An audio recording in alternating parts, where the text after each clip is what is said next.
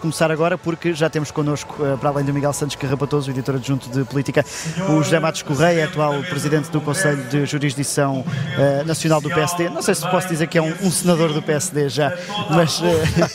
Pá, não diga isso, faz-me lembrar a minha idade. disse, disse num artigo de opinião publicado recentemente no Expresso que o caminho do governo foi-se estreitando e não caiu apenas por causa daquele tal parágrafo. António Costa usou um expediente para deixar o governo. Sabe, é difícil fazer esses juízos de valor porque nós não estamos dentro da cabeça das pessoas. Agora, do ponto de vista objetivo, a verdade é que este governo estava, como disse, num caminho cada vez mais estreito, gerado quer pela uh, insuficiência, inadequação, inabilidade das suas políticas, cujos resultados estão, são bem visíveis, quer também por um progressivo caminho de desagregação política que nós vimos, que terminou uh, neste Ou seja, episódio. Se não tivesse caído por isso, teria caído por outro assunto qualquer um dos quatro anos. Não sei se teria caído, porque eu não sei se o Dr. António Costa teria tido a hombridade de tomar essa decisão. Agora que este tipo de desenvolvimentos que ocorreram uh, a propósito da Operação Influenza abriu caminho para uma predisposição que o Dr. António Costa poderia ter no sentido de criar condições para sair, isso parece-me evidente. E como é que comenta as declarações de vários dirigentes socialistas, a começar pelo próprio António Costa, sobre a justiça, sobre a necessidade de uh, se acelerar determinados processos? Isso uh, vê nisso uma tentativa de, in, de intrometer nos tempos da justiça? Não, repara, a justiça, condicionar a justiça. a, a justiça está sujeita, como todos estamos, uh, encontrando-nos na vida pública está sujeita a escrutínio. Também temos que perder um bocadinho essa ideia de que os juízes ou os procuradores estão numa espécie de uma redoma e não podem ser uh, chamados à pedra no sentido de responsabilizados e de criticados por sua postura. Agora, nós temos é que ser coerentes. Esta ideia de que há justiça ou que é da justiça uh, quando as coisas têm uma determinada dimensão ou afetam um determinado setor e depois, de repente, uh, clamamos pela necessidade da justiça ser célebre quando afeta diretamente os nossos interesses ou a nossa tática política, isso é que não pode ser. E nessa matéria, o Partido Socialista tem sido especialmente infeliz, desde logo nas, nas afirmações do atual Presidente da Assembleia da República, que fez enquanto Presidente da Assembleia da República declarações que são absolutamente inaceitáveis, se fosse enquanto militante socialista era um problema dele. Agora, é óbvio que eu não posso dizer à Justiça, ah, vocês agora têm que ter isto pronto até o dia tantos do tal, porque nós nos dá jeito. Não, a Justiça tem o seu tempo, sempre o teve em todas as circunstâncias e, portanto, nós o que temos, o direito é de avaliar a Justiça no final da sua atuação. Isso é exigível em qualquer democracia. E, portanto, nós também, seja quem for que seja afetado, temos o direito e o dever de dizer a justiça aqui agiu bem ou agiu mal. Agora, até lá, a justiça tem o seu tempo, que é o que sempre foi um tempo diferente da política e tem que ser. Mas dizia um tempo que da política, uh, nem a justiça uh, está acima do escrutínio. Claro. Esta campanha, ou melhor, os, os, dois partidos com maiores responsabilidades, no caso PS e PSD, deveriam aproveitar esta campanha legislativa também para fazerem uma reflexão sobre o estado da justiça ou isso pode condicionar também este processo?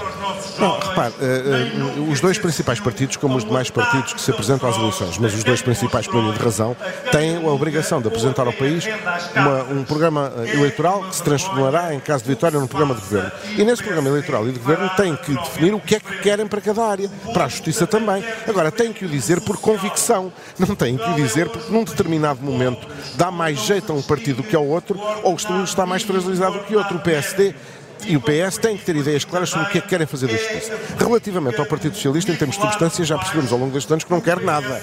Porque o que, a, a, a, justiça é uma inexistência do ponto de vista governativo.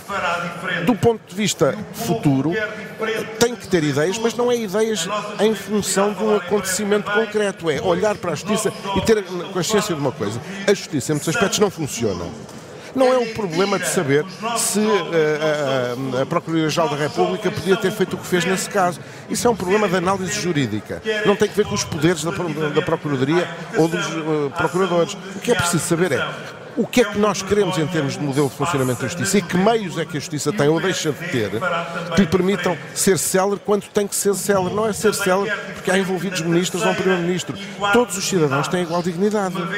E, portanto, eu não posso, aí sim, não posso dizer que há uma justiça para quem é importante e para quem não é. Esse é, aliás, o principal problema destas críticas à justiça ou destas exigências. A pessoa que está em casa não pode dizer, então, mas há uma justiça para um primeiro-ministro que tem que ser célebre e para mim, que estou envolvido num caso, eventualmente, de uma forma absolutamente absurda e ninguém se lembra de mim porque eu não, sou, não, não conto, porque eu não sou importante, isso não existe. Portanto, o que eu tenho o direito, o dever de exigir a quem se apresenta a eleições e, sobretudo, como disse o PS e o PSD, é dizer o que é que pensam da justiça, que modelo de justiça temos, o que é que tem que ser feito para que a justiça não continue a ser um problema permanente, para que não haja anos e anos a fim, desculpa, de atrasos nas decisões judiciais, que são uma preocupação do ponto de vista dos direitos e liberdades eh, fundamentais dos cidadãos, mas também do ponto de vista económico, porque há muitas empresas que olham, sobretudo estrangeiras, que olham para a justiça em Portugal e dizem, mas eu não posso estar não sei quantos à espera, anos à espera que um processo termine é evidente que isto tem uma consequência muito negativa sobre a fiabilidade do negócio. Deixe-me uh, puxar agora a conversa para uma questão mais interna, a questão das coligações tem marcado uh, o debate político. O PSD não está a desperdiçar uma oportunidade de criar uma grande frente de direita para estas legislativas? Repare, eu não sou membro da direção política do partido e, portanto, não isso estou... também é liberdade para... Não, é exato, era isso que eu lhe ia dizer e, portanto, não, não, não, não sei o que é que a direção política pensa sobre o assunto. Mas a grande vantagem de não pertencer é ter a liberdade liberdade de dizer aquilo que entende. Há uma coisa, eu percebo, eu percebo a ideia, e a ideia é sobretudo uma ideia matemática porque tem que ver com a questão dos, do cálculo uh, da soma dos resultados de, relativamente às anteriores eleições e do que isso daria a mais em termos. De aproveitar o método. Certo. Uh, eu, estava, eu estava a não querer utilizar a expressão por causa dos nossos ouvintes, porque muitos não têm que saber o que é o método e como é que funciona.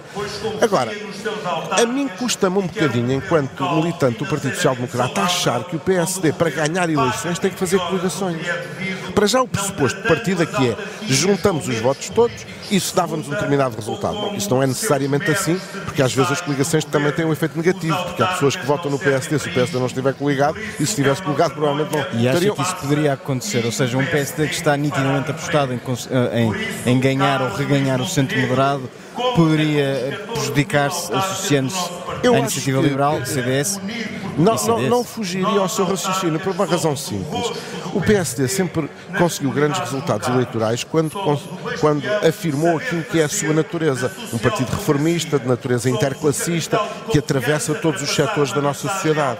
Quando nós nos acantonamos, por exemplo, nas últimas eleições, em que rejeitámos ir buscar votos à direita, quase que diabolizamos quem estava à nossa direita, as consequências foram as que foram, sem termos ido buscar votos ao centro. Por agora estarmos a querer, digamos, eleger como nossa área privilegiada, a área da nossa direita, podia desguarnecer o centro, mas nós temos, eu tenho sempre dito, nós não temos que mudar a, nossa natureza, nós não temos que ir à procura de identidade, nós temos que ser é o que sempre fomos.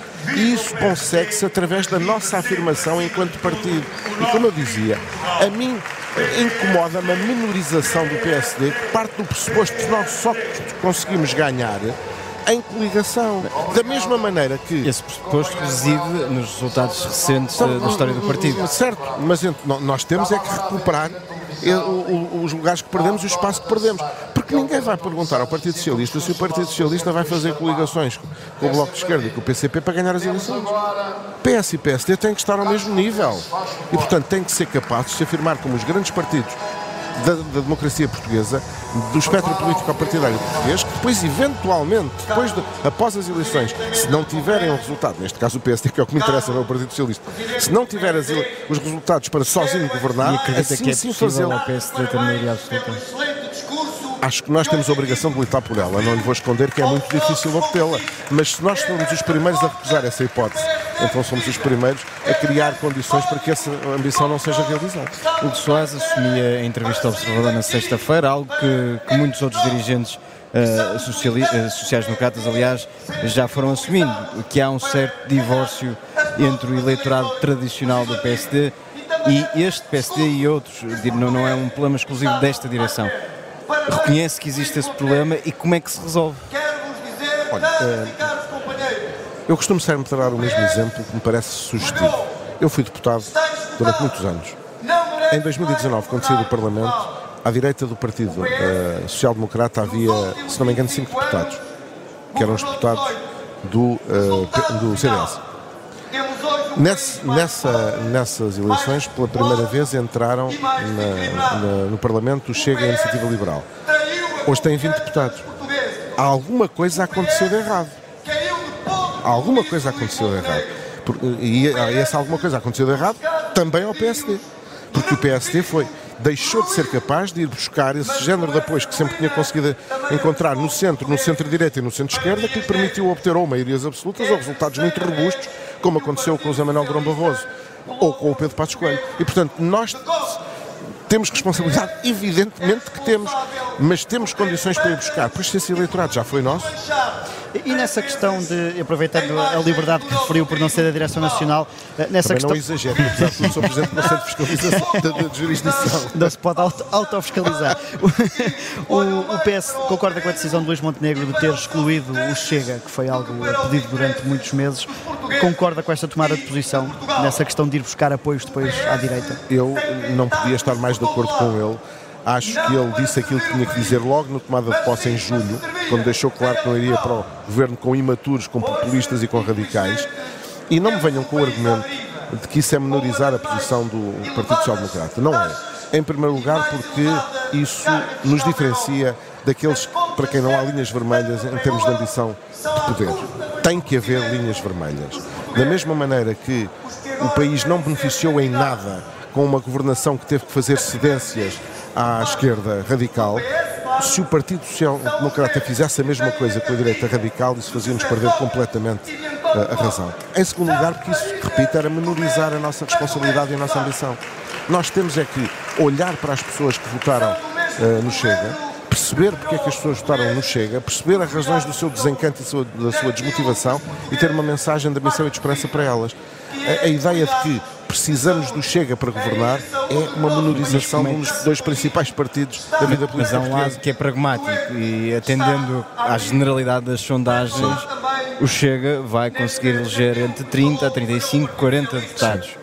Como é que se ignora um partido, para efeitos de governação naturalmente, como é que se ignora um partido com esta dimensão em termos práticos, pragmáticos? Repare, eu aí, permita-me que lhe diga, o problema não é, antes de mais, não é um problema de pragmatismo, é um problema de princípio os princípios estão afirmados. O Luís disse e com razão duas coisas, do meu ponto de vista. Não governarei se não ganhar as eleições, para não sermos iguais aos outros. Não farei acordo com extremismos, para não sermos iguais aos outros. Nós temos que ganhar as eleições. Se ganharmos as eleições, com maioria absoluta, excelente. Se não ganharmos eh, com maioria absoluta, e se formos convidados para formar governo, como eu espero que, que assim aconteça, porque é essa a regra que foi sempre seguida na sequência de eleições, somos nós que temos que formar governo e apresentar a nossa proposta de governo. Os outros é que têm a responsabilidade deles.